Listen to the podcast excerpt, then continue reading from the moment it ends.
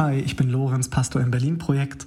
Und bevor es gleich mit der Predigt losgeht, will ich dich auf unseren diesjährigen Adventskalender aufmerksam machen. An jedem Tag kannst du eine Person und einen Bereich entdecken und damit eine Sache, für die das Berlin-Projekt steht oder was uns wichtig ist und was so Arbeitszweige und Arbeitsbereiche von uns sind. Und damit wollen wir ganz konkret zeigen, wie wir im Alltag unsere Vision leben, Kirche für die Stadt zu sein. Was du dadurch auch siehst, ist, wofür wir eigentlich die ganzen Spendengelder, die wir übers Jahr einsammeln, so einsetzen. Als Kirche sind wir zu 100 Prozent von freiwilligen Spenden getragen und dadurch durch ganz, ganz viele Menschen, denen das Berlin-Projekt gut tut oder denen das, was Gott durch das Berlin-Projekt tut, gut tut. Und wenn du auch dazu gehörst, dann möchten wir dich auch in diesem Jahr fragen, ob du dir vorstellen kannst, uns in diesem Jahr durch eine Spende zu unterstützen.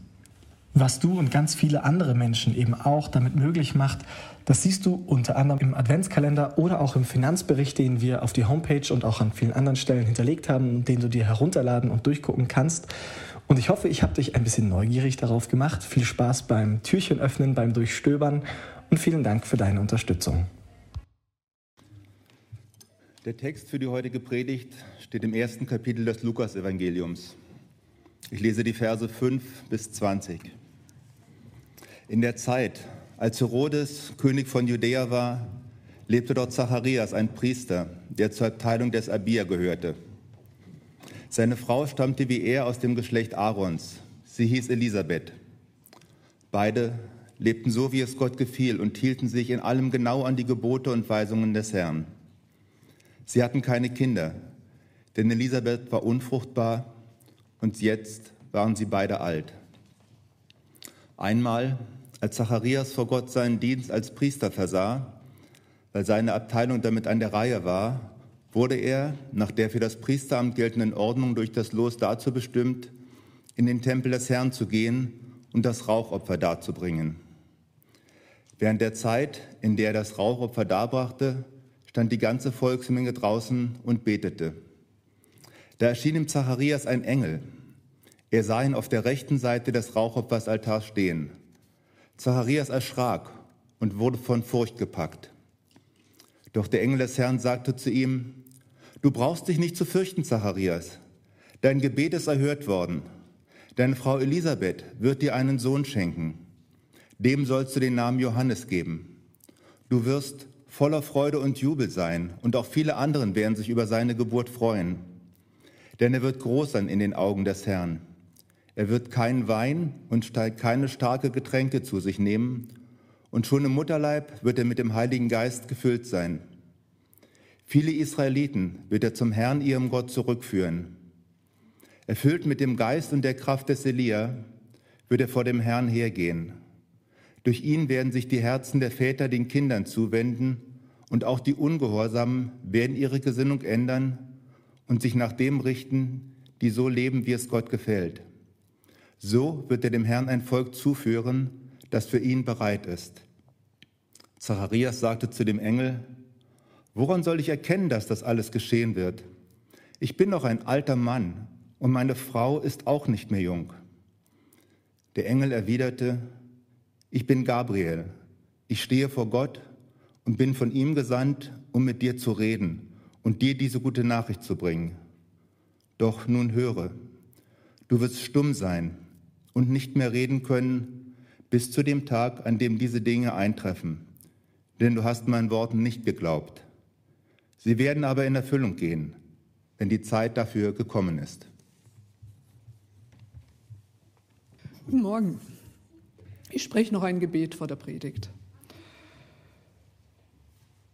Danke, himmlischer Vater, dass wir wieder hier sein können, dass wir hier drin sein können tatsächlich und dass wir auf dein Wort hören können und dass wir die Zeit haben, um darüber nachzudenken. Gib uns jetzt äh, offene Ohren und ein offenes Hirn und offene Herzen, um das aufzunehmen und für uns lebendig zu machen. Amen. Was wir da eben gehört haben, dieser Text, das ist die Vorgeschichte zur eigentlichen Geschichte, die wir bald feiern werden. Sozusagen das Prequel zu der ganzen äh, Serie. Denn vor der wundersamen Geburt Jesu gab es ja noch eine andere wundersame Geburt. Und diese Person, äh, die da geboren wird, die kam letzten Sonntag in der Predigt von Lorenz schon vor, Johannes der Täufer. Auch eine sehr schillernde Gestalt im Neuen Testament, aber eben nur der Wegbereiter für die eigentliche Hauptperson. Und auch der, auch Johannes, hatte einen wundersamen Start ins Leben.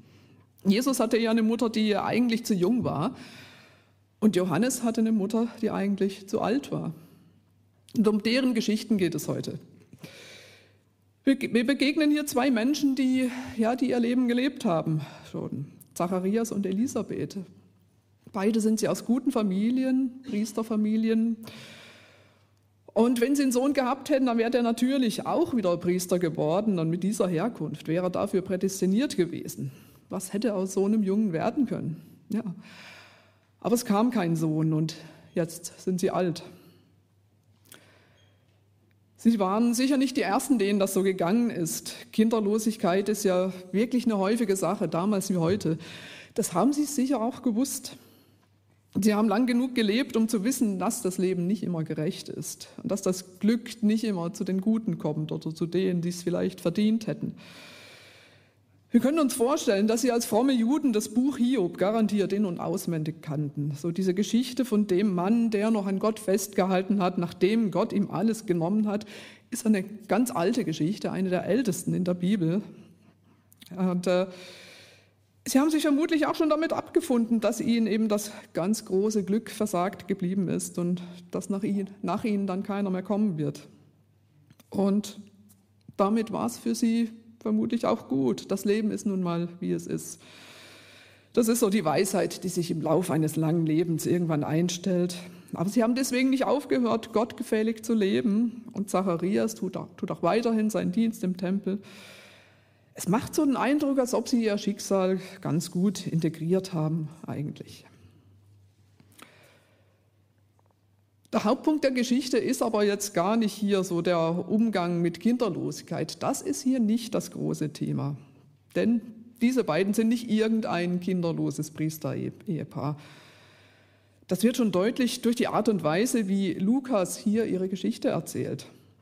Wir sind ja ganz am Anfang des Lukas-Evangeliums. Lukas war der Überlieferung nach ein Arzt, der einen so ziemlich rationalen, gut recherchierten Bericht äh, über das Leben Jesu liefern wollte. Und das ist irgendwie seltsam, in welcher Art und Weise er von diesem Ehepaar erzählt. Es ist nämlich so, als ob er eine von ganz früher überlieferte Geschichte erzählt. Es fängt an mit in der Zeit als. So fangen im Alten Testament die Geschichten an. So wie es bei uns in den Märchen immer heißt, es war einmal, da weiß man, jetzt kommt ein Märchen. Und so heißt es hier so in der Zeit als, jetzt wird wieder eine Geschichte aus dem Alten Testament erzählt, meint man. Genau in diesem Duktus wird uns also vom Priester Zacharias und seiner Frau erzählt. Und damit ist dann schon mal klar, also mit diesen beiden hier hat es noch eine höhere Bewandtnis. Hier wird ein Faden wieder aufgegriffen. Es ist eine Geschichte aus dem Alten Testament. Das heißt, es gibt eine direkte Verbindung zwischen den Ereignissen von damals und dem, was jetzt kommt. Wird allein durch die Sprache schon deutlich. Und es ist ja tatsächlich auch eine Geschichte, wie wir sie aus dem Alten Testament schon kennen. Da gab es ja auch immer wieder diese unfruchtbaren Frauen, die dann wundersam doch noch zu einem Kind kommen. Abraham und Sarah, die hatten im hohen Alter doch noch den Isaak. In dem Buch Richter gab es den Manoach und seine Frau, die dann den Simson bekamen, der auch ein ganz wichtiger war. Und dann wird von Hannah ja ganz ausführlich berichtet, die im Tempel so lange betet, bis sie dann doch noch den Samuel bekommt, der auch ein ganz wichtiger Mensch war. Ganz viele wichtige Gestalten im Alten Testament sind durch solche wundersamen Geburten ins Leben gekommen. Und jetzt bekommt also auch der alte Zacharias diese Botschaft. Dein Gebet ist erhört worden. Ich frage mich da, ob Zacharias zu der Zeit überhaupt noch darum gebetet hat, doch noch einen Sohn zu bekommen. Denn er wusste ja genau, dass es eigentlich vorbei war. Elisabeth war alt, die hatte schon lange nicht mehr ihre Tage und so viel Ahnung von Biologie hatten die Menschen damals ja auch schon. Es ist schon eine krasse Überraschung. Gott hat das Gebet erhört. Auch wenn das Gebet möglicherweise schon uralt war und ewig nicht mehr gesprochen wurde, hat Gott es nicht vergessen. Wir haben ja also ein altes Ehepaar, was sein spätes Kinderglück findet. Das an sich, das ist ja wunderschön, keine Frage, aber es passiert eben wirklich noch viel mehr. Die Ankündigung des Engels, die ist ja auch noch sehr gehaltvoll. Er spricht da gewaltige Dinge aus über den Geist und die Kraft Elias. Elia war einer der größten Propheten im Alten Testament. Und es heißt ja, der Sohn wird keinen Wein und keine starken Getränke zu sich nehmen. Das heißt, nichts Hochprozentiges wird er trinken. Ist im Alten Testament immer typisch für Menschen, die für eine besondere Aufgabe ausersehen sind. Und dann auch noch diese sonderbare Wendung, durch ihn werden sich die Herzen der Väter den Kindern zuwenden. Also nicht umgekehrt, so die Kinder werden sich den Vätern zuwenden, das ist ja eher das Problem. Nee, es ist andersrum, die Väter werden sich den Kindern zuwenden. Das sind alles Begriffe und Wendungen, die ein frommer Jude kannte. Das, die kannte er nämlich aus den heiligen Schriften, die sie hatten. Das klingt alles nach einem Text aus den Propheten, und zwar aus dem letzten Kapitel des letzten Propheten im Alten Testament. In Maleachi, Kapitel 3, ganz am Ende, da heißt es, siehe, ich will meinen Engel senden, der vor mir her den Weg bereiten soll. Und bald wird kommen zu seinem Tempel der Herr, den ihr sucht. Und der Engel des Bundes, den ihr begehrt, siehe, er kommt, spricht der Herr Zebaoth. Und ganz zum Schluss heißt es dann noch, siehe, ich will euch senden den Propheten Elia. Der soll das Herz der Väter bekehren zu den Kindern und das Herz der Kinder zu ihren Vätern. Hier ist der Engel im Tempel, der genau das ausspricht, was der letzte Prophet da einst gesprochen hat. Hier ist ganz klar was Größeres im, im Gange. Das private Glück für Zacharias und Elisabeth, das wird nicht ihr privates Glück bleiben. Das wird nicht nur ein Sohn für Zacharias, sondern das wird ein Sohn fürs ganze Volk.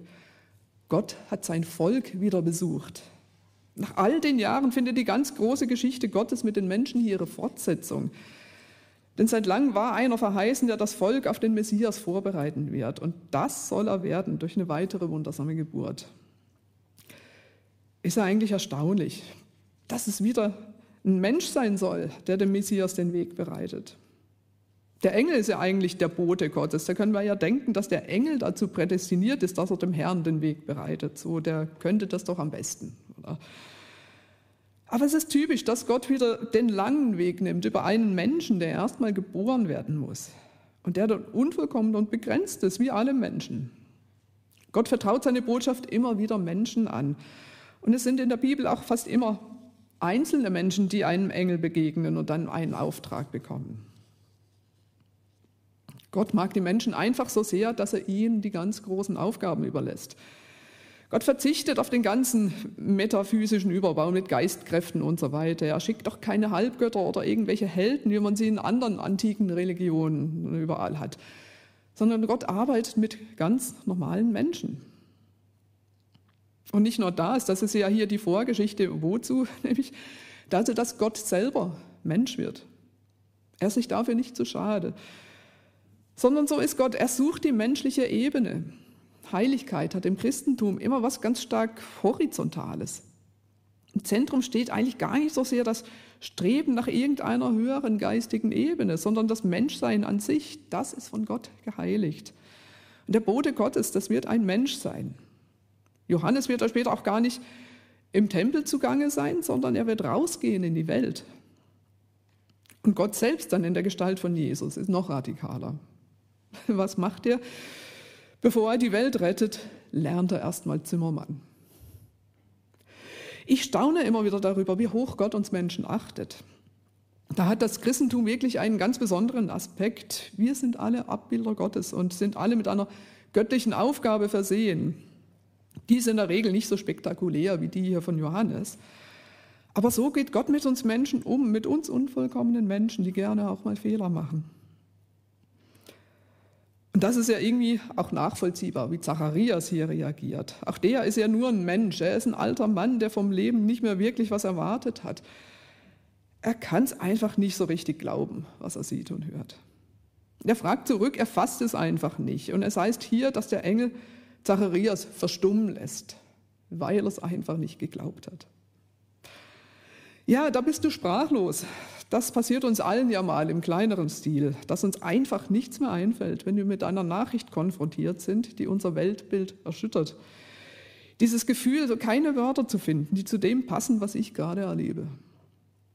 Und jetzt ist Zacharias der Sprache beraubt. Es war zu viel, es war zu groß.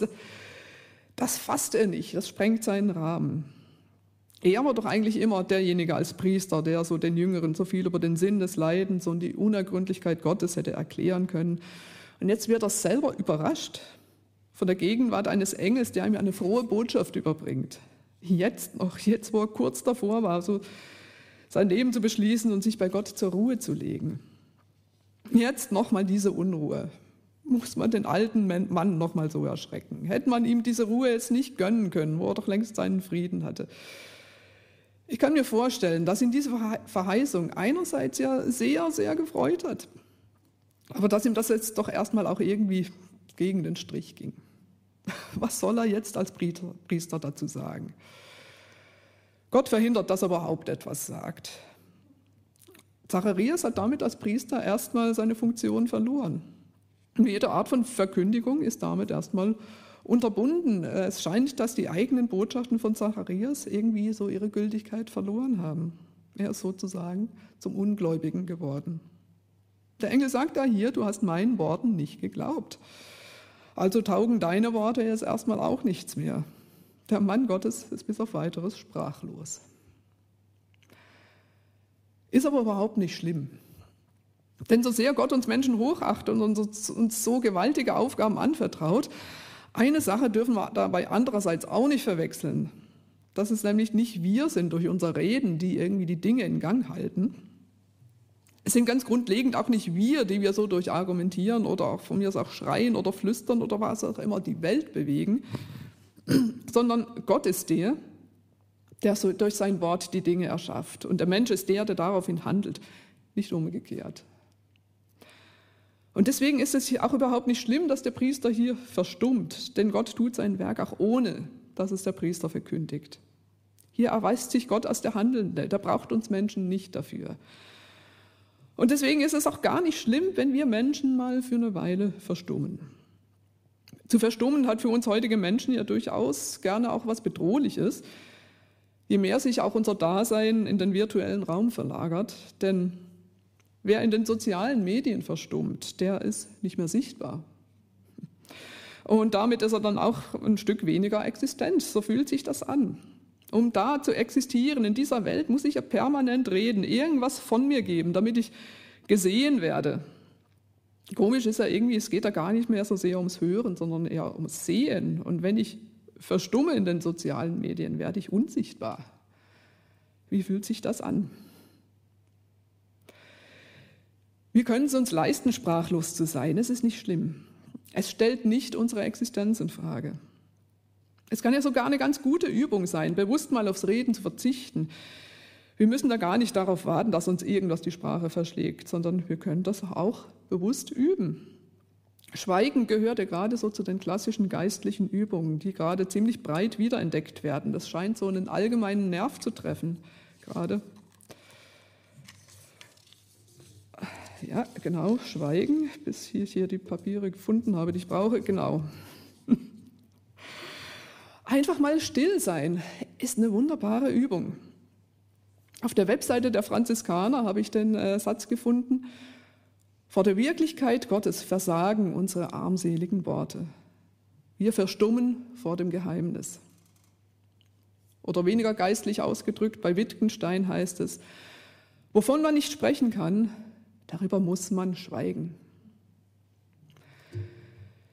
Ich habe das übrigens selber auch so erlebt, dass es mir so im geistlichen Sinn die Sprache verschlagen hat, nämlich als ich so nach meinem Theologiestudium bewusst die fromme Blase mal verlassen habe und dann da im Institut für allgemeine und vergleichende Literaturwissenschaft in Dahlem saß. Da hatte ich mich für ein paar Semester noch eingeschrieben an der FU, weil mich das einfach interessiert hat, dieses Fach. Das war dann wirklich der säkularste Ort, den ich bisher kannte. Da gab es überhaupt keinen, der irgendeine Verbindung zu Kirche oder Christentum hatte, also jedenfalls keine positive. Die allermeisten dort waren mit sowas tatsächlich noch nie in Berührung gekommen, die hatten keine Ahnung und die fanden das sehr lustig, dass ich gelernte Pfarrerin bin. Und ich habe dort sehr schnell die Erfahrung gemacht, dass das, was ich im Theologiestudium so gelernt habe, überhaupt nicht zu dem passt, was mir hier in Berlin begegnet. So an Gedanken, an Leuten, an Lebenseinstellungen. Das hatte wirklich dermaßen nichts miteinander zu tun. Ich hatte ja im Studium alle möglichen schlauen Antworten gelernt und ich habe dann festgestellt, dass die dazugehörigen Fragen überhaupt keiner stellt. Es war alles so total anders, als es so aus der frommen Blase heraus immer dargestellt worden ist. Ja, queere Leute waren so ganz anders, als ich es gelernt hatte. Mir hat es erstmal komplett die Sprache verschlagen. Also was das Verkündigen von irgendwelchen Glaubenswahrheiten betraf. Ich hatte im Theologiestudium eigentlich immer ganz gute Noten fürs Predigen gehabt, aber jetzt wusste ich echt nicht mehr, was ich eigentlich zu sagen habe. Ich war in der Hinsicht echt sprachlos, hat sich komisch angefühlt. Es hat doch Jahre gedauert, bis ich dann irgendwann doch sowas wie einen neuen Ansatz in dem Ganzen gefunden habe. Da war ich mir dann überhaupt nicht mehr sicher, ob ich das öffentliche Reden überhaupt noch beherrsche. Bis dann irgendwann Christian Nowatzki kam und meinte, ja, probier doch mal. So war das damals. Und auch Zacharias findet am Ende die Sprache wieder. Die Geschichte geht ja später noch weiter, ab Vers 57 in Lukas 1. Das wäre vorhin zum Vorlesen und im Programmheft einfach ein bisschen zu lang geworden. Aber es gehört zur Geschichte dazu. Deswegen lese ich den Text einfach mal noch selber vor, die Verse 57 bis 64. Da steht, für Elisabeth war die Zeit der Entbindung gekommen und sie brachte einen Sohn zur Welt. Ihre Nachbarn und Verwandten hörten, dass der Herr Erbarmen mit ihr gehabt und ihr auf so wundersame Weise geholfen hatte und freuten sich mit ihr. Als das Kind acht Tage alt war, kamen sie zu seiner Beschneidung zusammen. Sie wollten ihm den Namen seines Vaters Zacharias geben. Doch die Mutter des Kindes widersprach. Nein, sagte sie, er soll Johannes heißen.